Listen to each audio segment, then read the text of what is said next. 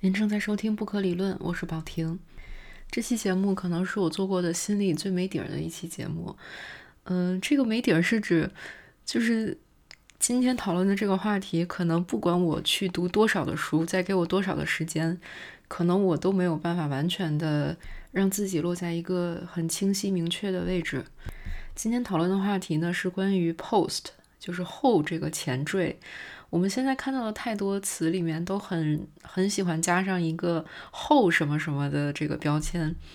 特别是在呃学术和理论的语汇里面，以及在讨论音乐类型或者等等其他任何类型的时候，就很喜欢用后，比如说什么后摇音乐啊、后结构主义啊、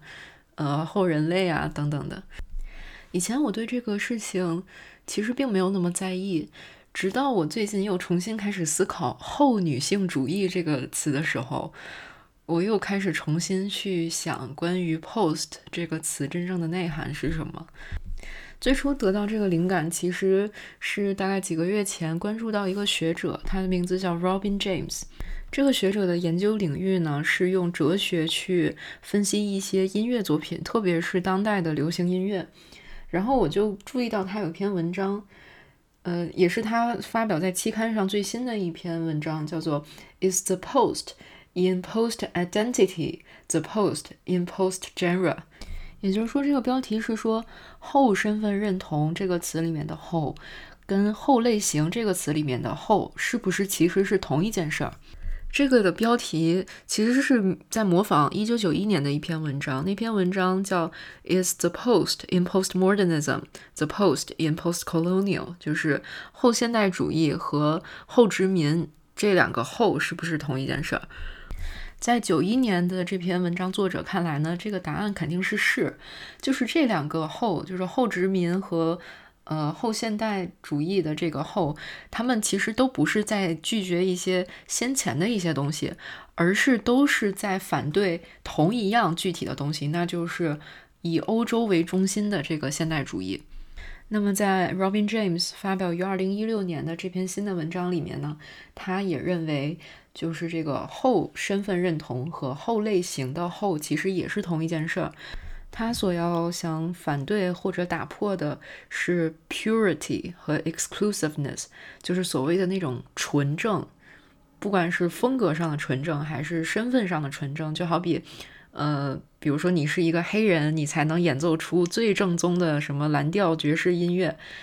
嗯，Robin James 就分析说，purity 纯正性以前是处在这种 privilege 地位的，但是现在多样性、多元化才是。不过我先在这里先插一句啊，就是今天我们可能会提到各种各样的后什么什么概念，但是其实我本身我自己或者是提到这些概念的学者，他其实并没有刻意要很推崇这些什么后身份认同这些等等，他不是一个特别推崇的态度。包括有一些后叉叉论述，其实也存在非常多的问题，这个我们后面还会再聊到。总之，它其实只是随社会变迁而产生的一个新的术语，呃，这个术语也记录了相应的一些社会变化，嗯，差不多是这样一个态度。比如说，在这个 post identity 这个理念里面呢，它其实是有一定虚伪成分的。比如说，现在在呃主流的大企业啊，然后比如说主流媒体啊，其实都能听到少数族裔的声音。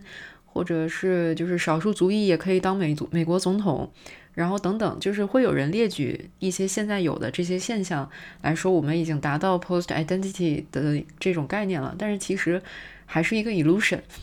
特别是它因为是后身份认同后族裔了，那么它就更加去弱化这种原本我们要追求的那个平等和公正，现在是由审美去取代了，美就是正义。以前是不要以白人为中心，呃，就是一定要关注到少数族裔的权利这样的问题。但现在的这个族裔问题变成了，你看到，比如看到一个黑人，哎呀，这个黑人他不美呀？为什么不美呢？他这个没什么多样性呀，嗯，然后他这个没有那种特别 flexible，没有特别 diverse、特别 healthy 的感觉，所以 blackness 是不美。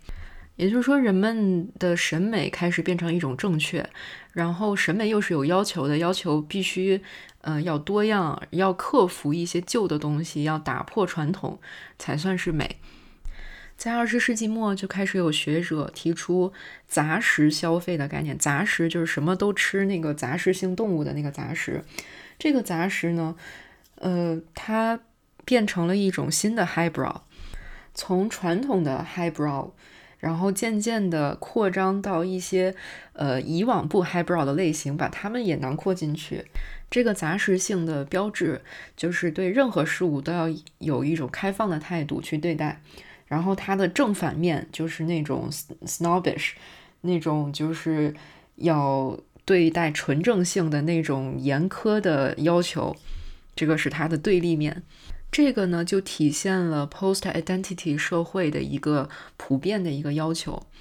当然，从道理上来说，这个没有任何问题啊，对吧？这个就是很正确嘛。我们要开放的，兼收并蓄，把各种风格糅合到一起。但是这就造成一个问题，就是说，当这个成为一种政治正确，我们要求一切都要打破传统的时候，就是本来那些少数族裔，他们其实以往就是没有话语权，他们没有一个传统。那他们没有东西去打破，那么就不不容易被这个主流的这个审美去接受。Robin James 举了一个例子，就是 Taylor Swift 的一首歌叫《Shake It Off》。呃，这首歌呢，它就是它在这个 MV 里面非常非常明显的要传达的一个信息，就是我们要打破一切 stereotype。这个 MV 里面呢，有各种各样的类型化的女性形象，比如说那种从小教养非常好的芭蕾舞少女，然后有啦啦队队长。有那种酒吧风流女，然后有 Lady Gaga 那种金属风、前卫风的这种女性，然后 Taylor Swift 呢就在他们之中穿梭，跳着不合群的舞步，呃，然后觉得非常的不合群的感觉。然后最后呢，一群人大家穿着就是普通的衣服，然后都混乱的跳着各自的舞蹈的步伐，嗯，来让我们把这些所有的刻板印象，把所有的这种类型化，全部把它 shake。Take it off，嗯，这个就是这首歌，或者至少是这个 MV 要传达的一个最直白的一个信息。当然，这个也代表了目前主流审美的一个趋向。而这套观念在面对一些少数族裔的音乐人身上的时候，突然又不适用了。就 Robin James 就提到几个，比如说像 Beyonce，比如像 Bruno Mars，他们的听众依然会对他们有那种，嗯，你要有一些呃少数族裔特色的那种期待。然后还举了一个例子，是一个拉丁裔的音乐人叫 Pitbull，然后他呢就是在主流审美里面非常不受欢迎，主要是因为他称自己为 Mr. Worldwide，这个其实是非常符合我们刚刚说的杂食性的那个特质的。然后他会去尝试各种的最前卫的风格，但是呢，他就是不被主流接受。然后人们还是期待他去弄一些拉丁风格的东西，甚至人们对他的攻击会就是说他很娘啊，各种就是跟他的性别特质联系到一起。就因为他没有去克服一个他们主流听众所以为的传统，主流听众所摒弃的那种东西，在主流听众的耳朵中呢，Pitbull 他听起来就一点都不 post，也是这个契机，其实。呃，在 Robin James 的带领下，我又重新去想了一下 pop music 这个概念。就是其实 pop 这个概念本身它就有混杂的特性在里面。就是到底什么是流行音乐？流行就是说听的人最多的音乐就叫流行音乐嘛？我觉得也不完全是。在 Wikipedia 里面，呃，他也说流行音乐并不等同于排行榜上靠前的音乐，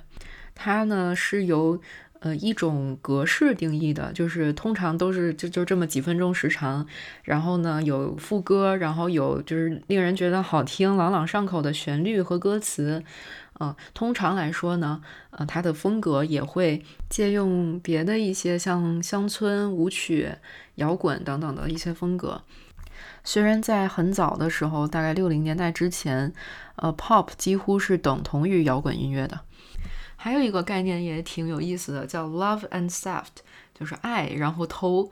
嗯，这个呢是指就是白人音乐人他挪用和活用黑人音乐元素，然后比较受到欢迎，呃，变成一种就是很很普遍的一种行为。然后这个呢，就文化评论家就是分析说，这个其实是符合我们这种后时代，他一定要去颠破旧的时代的一个东西。比如说在 love 这个层面上。嗯，在以往的传统观念里面，它是恐混的，混就是那个混合、混种那个混，就是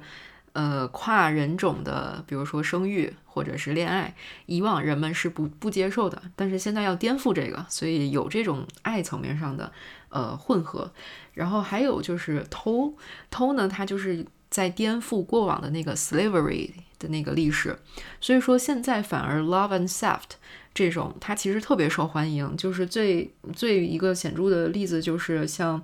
呃，保罗麦卡特尼，就是 Beatles 那些，他他们都是有去使用黑人音乐的一些元素的，所以说这样的审美成了新的一种主流审美，而事实上，其实有一部分人想要进入这个主流审美，对他们来说仍然是很困难的，特别是那些，呃，就是以往没有话语权的那些人。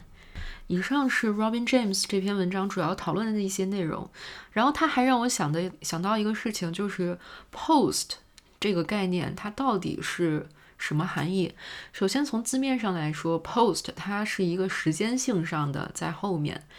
它应该是某种程度上超越了前面的，因为过去的对现在已经不适用，所以现在有一个超越了过去的东西出来，所以这个叫 post。所以它感觉上应该是一个随着时间流逝不断进化、自然更新出来的一个东西，但是现在的很多 post 的概念好像不是这样的，他们好像是带着一定程度的愤怒，呃，要去颠覆和反对、抗议一些东西。除了这两种，一个是就是自然进化出来的 post，还有一种就是一定要反对什么的 post。在我理解中，应该还有一种 post，就是 Robin James 他一直在用一个词叫做 overcome，就是克服这个词。什么叫克服呢？就是比如说原本有一个观念，比如说原本有男男女的观念，那我就是彻底我就 over it 了，我就是不再用男女观念去想了，我的思路已经超出这个观念了。就是说你可以踩着它，把它当成一个你的台阶儿。然后呢？但是你就是不用原来那套思路了。但是你说原来那套思路对你就没有任何帮助吗？其实也不是。比如说像后人类，后人类它克服的是呃原本以人为中心、人本主义的一些观点。但是比如说像历史观，它还是有的一一些浅见啊，浅见。然后呃，这个。就是后身份主义、后族裔的这些问题，就先聊到这儿。接下来，其实我想讨论一下后女性主义的问题。然后，为什么会关注到这个，也是因为 Robin James，因为她也是一个女性主义者，然后也写了很多相关理论的一些书和文章。嗯，然而随着去读更多的一些东西，然后我越来越觉得，就是这这个概念特别的让我头大。然后好多事情就是特别特别的复杂，根本掰扯不清楚。嗯，然后其实事实上，在几年前，我是一个特别坚定的，自认为是 post feminist 的的一个人，就是就是我我当时是觉得，就是我们现在肯定是已经进入第四波女性主义了，然后。然后我们就是适应这个新自由主义时代的这个什么怀抱啊之类，然后要转变一些自己的看法等等。我当时是非常非常坚定不移的、坚定不移的相信这一套，但是其实现在我是非常的动摇。然后我想解释一下这一切到底是怎么发生的。好，首先说什么是 feminism 女性主义，我这里就暂时先不用女权了啊，就是先用女性主义。那女性主义。呃，最盛行的时候就是六七十年代，第二波、第三波女性主义为女性争取，呃，比如说在办公场所、在家庭里、在政治场域的一些平权。所以说，它基于的观念还是 sexism，就是性别有不平等，然后性别存在歧视，所以要消除这些东西。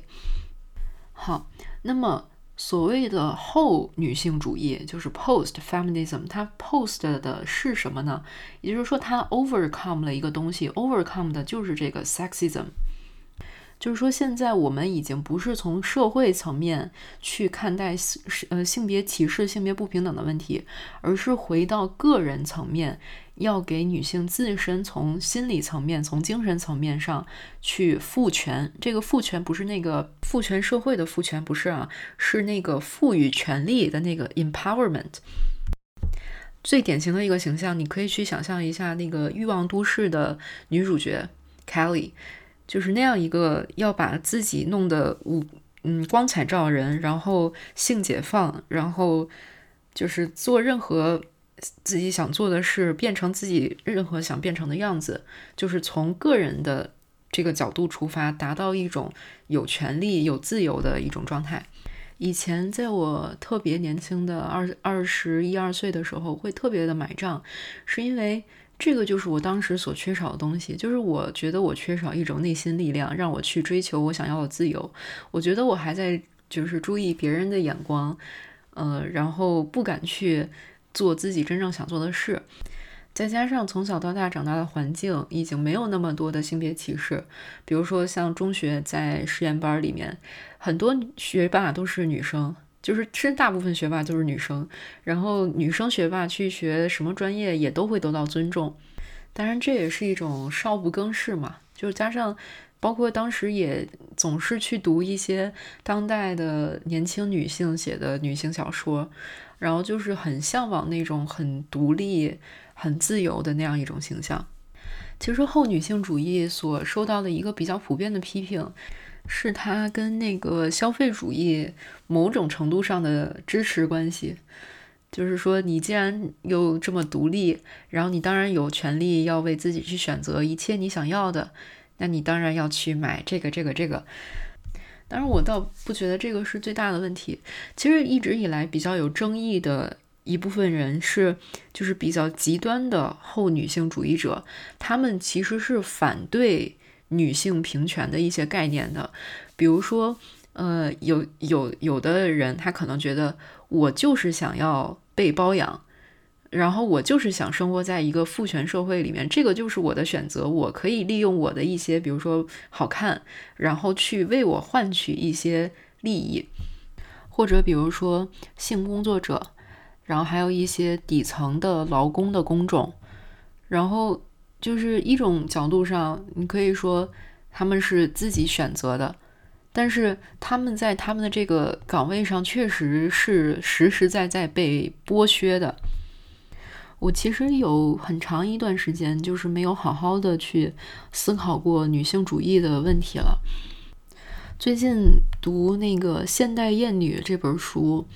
确实让我就是重新想了很多事情。《现代厌女》这本书的作者其实是，呃，挺激烈的，在去批判后女性主义的。他认为后女性主义本质上就是在反女性主义，并且构成了一种实质上的厌女。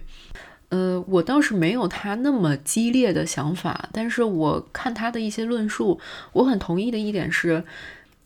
性别不平等或者就是很多的性别问题，他到现在转向了。特别幽微的一些角落里面，就是确实现在的社会性别平等的情况比六七十年代要改善太多了。但是在这样的表象之下，其实藏着更多、更复杂、更难被发现、更难被解决的问题。我不说什么特别大的话题啊，我就从我自己谈起。就是说，比比如说以前我有过一段比较稳定的恋爱关系，然后在这段关系结束之后很久，其实我突然意识到一件事情，就是就是让我感到非常非常恶心的一件事情是，就是当时在恋爱关系里面，对方其实跟我提过一个要求，就是说我们光两个人在一起的时候，你怎么样都无所谓，但是如果有别人在。就不管是谁，比如我的朋友、家人等等，只要有别人在，你必须给我面子，就是必须让我显得特别有面子。然后还有一套说辞是，就是我想要的女朋友是一个一定是默默支持我，也不是默默吧，就是一定要支持我的人。也就是说，其实跟他交往的人是谁其实无所谓，只要符合一定的条件，比如说能把家打理好，然后能支持他，然后不给他添乱，然后让他有面子，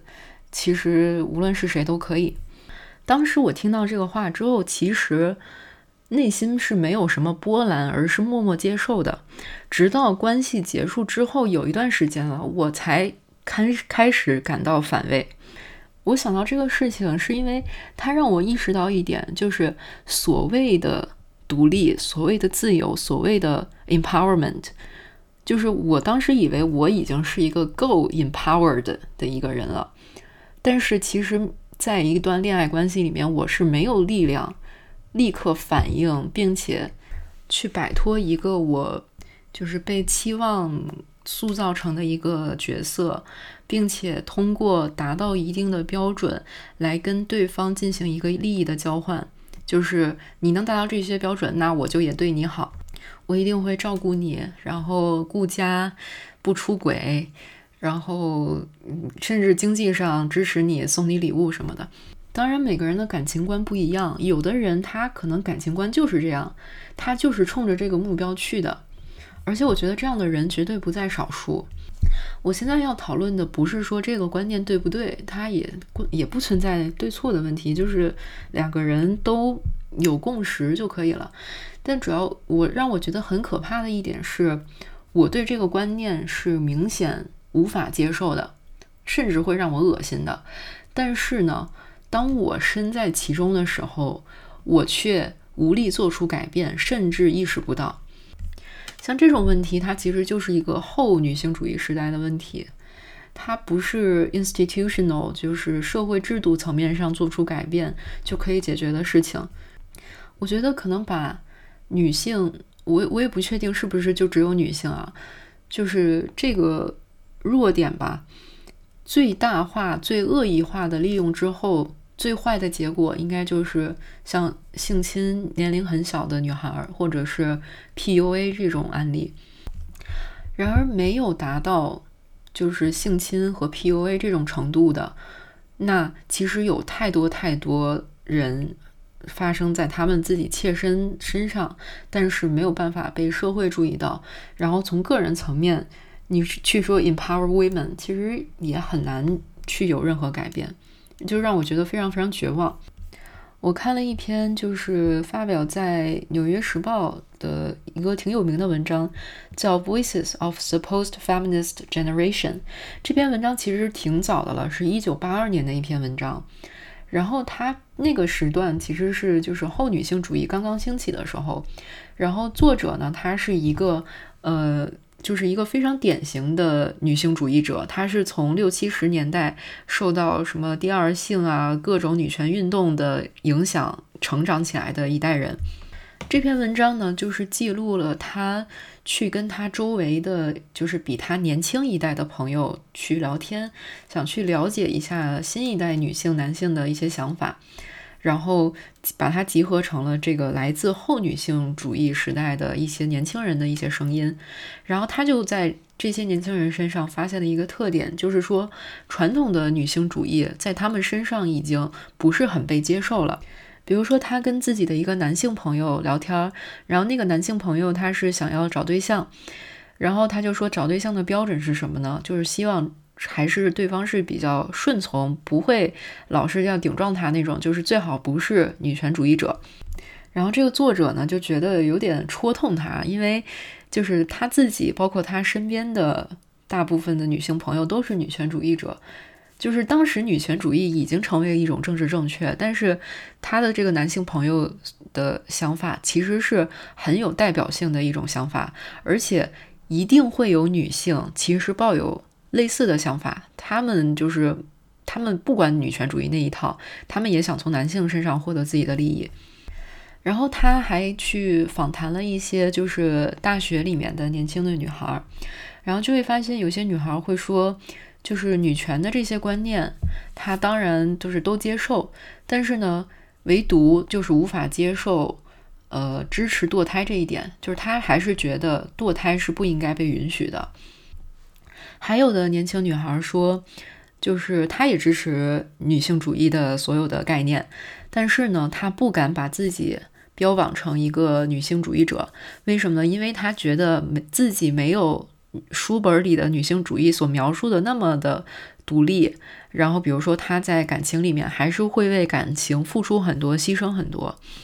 然后，包括她还采访了一个二十四岁的在杂志社工作的记者。这个记者也是一个女生，然后她在这个工作场所看到了一起明显是性骚扰的一个案例，然后她所做的不是反抗，而是自己辞了这份工作去找一个别的工作。嗯，然后他在事后谈的时候，他就说自己觉得不是一个合适的时间点去弄那些反抗的事情，觉得太耗费精力。然后他说，他从男人身上学到的一点就是一定要 be pragmatic，就是一定要学会面对现实，一定要实际一点。包括他这个女生，她的妈妈其实是一个女权主义者，然后但是呢。导致他妈妈很多时间都是在外面工作或者在外面活动，照顾他的时间非常非常少。然后这个女生就因为这个原因，其实对她的妈妈心里是有怨恨的。所以在她看来，女性仍然应该承担就是照顾孩子的主要任务。嗯，就是作者记录了这个二十四岁女生的这个想法。这个作者记录了很多，就是。让他非常有落差感，但是又很能代表年轻一代新生的这种故事。然后看了这些之后，其实也是非常让我动摇的。是为什么呢？是因为我发现我自己的一些心理其实是跟他们符合的。比如说，现在的人其实，在给自己贴标签的时候，或者在使用歧视这样很大的词汇的时候，是非常非常谨慎的。有很多人可能。呃，支持女性主义的观念，但是他不会给自己贴上一个女权主义者的标签，因为他觉得可能这样可能会不受欢迎，或者是给他带来一些不好的后果。除了不敢贴标签的问题以外呢，还有就是好像自己心里偶尔也会产生一些想法，非常的不女权，比如说。呃，以前我就看到过我的那个同学，然后穿了一个那种毛衣，然后毛衣嘛就是裹得很严实的，但是唯独在胸部到脖子中间这个地方开了一个横条，是露出来的。然后我当时心里就会一闪而过一个想法，就是说这个是给谁看啊？嗯，或者比如说就是看小红书这种 app 的时候。就是会看到，哎呀，怎么这么多好看的女孩儿，然后活得这么物质，但是心里好像又对他们有一丝丝的羡慕之情啊。比如什么，哎呀，我也想要上万块的这个梳妆台啊，然后好像，哎呀，你这个如果钻戒不是卡地亚的，好像就都不好意思往外晒。就是你的理性其实当然知道这些想法都是不可取的，但是偶尔它还是会蹦出来。所以有时候会觉得自己是不是不够格啊？是不是不是一个合格的女性主义者？这个说大一点，都让我有点觉得是人性本恶的问题。只不过就是理性把我们的那个恶暂时的遏制住了。嗯，有点扯远了。其实，当然后女性主义的一个问题，当然也在于说，其实还还有很多结构性的问题是没有解决的。那本身后女性主义就是在新自由主义这种社会转变之下自然诞生的一个结果。就是新自由主义它本身这个倾向趋势，就是说现在已经不是社会的问题了，就是社会已经不干预你了，现在完全就靠你自己了。你失败是你自己的责任，但其实并不是的，并不是现在社会问题还没有完全被解决，还藏在各种各样的地方。呃，就光今天去刷刷微博，还有什么高校教师因为出柜被处分，然后离婚要设置冷静期，然后比如在我自己身上发生过的，去单位参加体检，未婚女性不让做妇科检查，然后比如说像台湾的政策，台湾就是从政策上就是一个种族歧视的政策。如果你是哪里哪里人，那么你申请某某签证的时期是要多少年？如果你是欧美人或者是日韩的人，那么你可以就直接拿签证，包括买卖那个东南亚的新娘，然后还有东南亚工厂里面的女性劳工，或者富士康的女性劳工。又或者那个综艺节目把“性感”两个字不敢打在字幕里，改成了“迷人”。包括之前印象中看过一篇文章，就说在中国至少大陆地区吧，走性感路线的女明星几乎没有了。就是其实结构性的问题还是列举不完。这个绝不是从，就是说我们现在不用 institutional 直接去搞 individualism 就可以的事情。其实这个逻辑就跟那个 post general、post racial、post identity 那个逻辑是差不多的，就是真正享受到这个 post 的那个人群，他不是所有人，他是那个有话语权的精英群体。在这个新自由主义社会的逻辑之下，它是一个让贫富差距越来越分化，呃，弱肉强食的这么一个社会。就像有一个学者总结的，新自由主义社会把整个社会群体割裂成了三群人。第一种人是已经适应了新自由主义逻辑的一群人；第二种人他是还没适应，但是他有能力适应；第三种人是无法适应，将来也不会适应的人。那第一种人就是最能够享受一切的 post 带来的红利，最能。呃，被放入 post 这些理论话语中的那群人，Robin James 有一本书叫《Resilience and Melancholy》，说的就是这个问题。什么叫 resilience 呢？他说的就是新自由主义社会的这个逻辑。resilience 我们翻译成弹性嘛？什么是弹性呢？就是说你被你不想要的东西被压迫了，但是你还能弹回来，你还能恢复活力。就是这种完全自由的市场经济之下，那个经济它是会定期的有大萧条、有衰退的。但是这个萧条和衰退之后，它是会有新一轮的增长。这个就是像它一个 self-organizing 的一个生命周期一样，就是它是完全靠自己自动的去维持这样一个循环。这个就是新自由主义市场的一个特点，也就是说。不再是杀不死我的让我更强大，而是什么杀死你，它让你更强大。所以说，随着新自由主义市场到来的所有这些 post 的东西，它其实就是一种 resilient individual overcoming。也就是说，它是一个个人层面的，让你在受到压迫之后再反弹回去、恢复活力的，然后克服一些传统的旧观念的。一个过程，这个是现在这个时代所谓的 post 它的真正的内涵。所以，Robin James 在这本书里面，他写到，他认为的 gendered resilience，就是从性别角度，从女性主义这个角度去看，就这个 post feminism 里面，到底女性应该到底是什么样的一个特性呢？就是应该从个人层面上。去克服父权社会系统结构上给他带来的伤害，从而完成这个克服，就是从而完成这个 post 的过程，来实现最后的增长。就是说，它整个的这个逻辑是跟新自由主义市场经济是完全一致的。然后他这本书不是叫那个 Resilience and Melancholy 嘛？那个 Melancholy 是指什么呢？那个 Melancholy 就是表示忧伤的意思嘛？它是跟另外一种情绪是对立的，就是 Chill，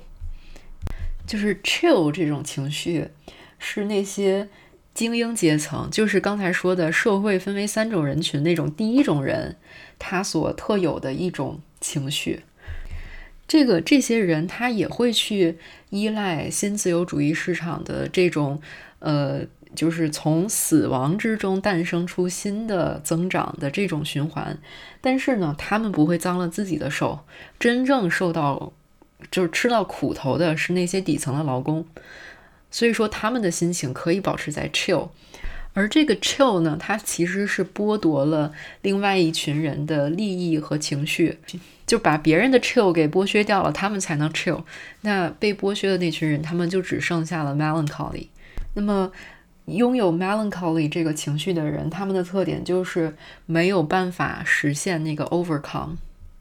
在这里还其实还挺推荐一篇文章的，叫 Neoliberalism as Creative Destruction。这篇文章呢，其实也是我在那个 Robin James 他在自己的推特上分享了一个就是要新开的课的课表。他那门课就是关于新自由主义是什么。然后第一节课就是要讲新自由主义的定义是什么。然后那节课的阅读材料就是这篇文章。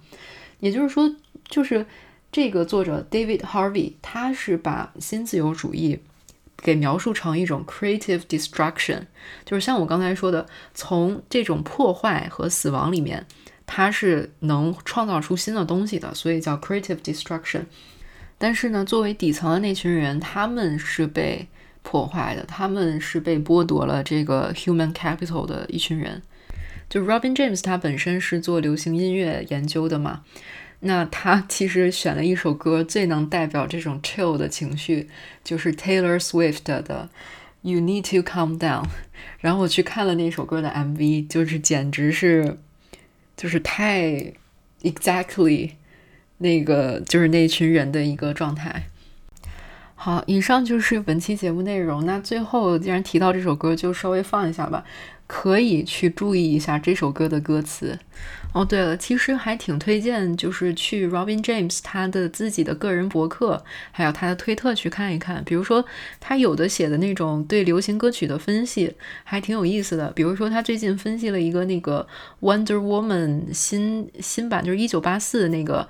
新片，然后出了一个预告片嘛？那个预告片它用的背景音乐是一个八三年的一一首电音，就是一首 disco 里面的那种音乐。但是呢，电影里面用的那个音乐的版本不是八三年的版本，而是八八年出的一个 remix 版。然后 Robin James 就去分析为什么，是因为就是那个呃八八三年那个原版，它那个节奏啊，节奏有一个就是四拍四拍十六拍。就是我我说的可能不太对啊，就是哒哒哒哒哒哒哒哒哒哒哒哒哒哒哒哒，就是突然加快一个那个速度。然后他说那个就是特别快的那一部分是一种枪声，对。然后呃，他用的那个新版 remix 版是没有那种像枪声的那个 beat 的，所以呢，它是一种就是反映了一些社会的一些趋向，就是想要纯净一些，然后不想。不想用这些坏的面相去破坏神奇女侠的那个什么，呃，就是正义性感。我我也我也说不太清，可以自己去看一下。然后 Robin James 他其实最近自己做了一个播客，然后那个播客内容其实就是读他的那个新书，呃的每一章的大概的内容。但是他好像在推特上又说要做成付费版，我也不清楚。然后反正更新的也比较慢，嗯，可以去关注一下。那就说到这儿，然后节目的信息都在 show notes 里面都有，我就不重复了。嗯，下期节目再见。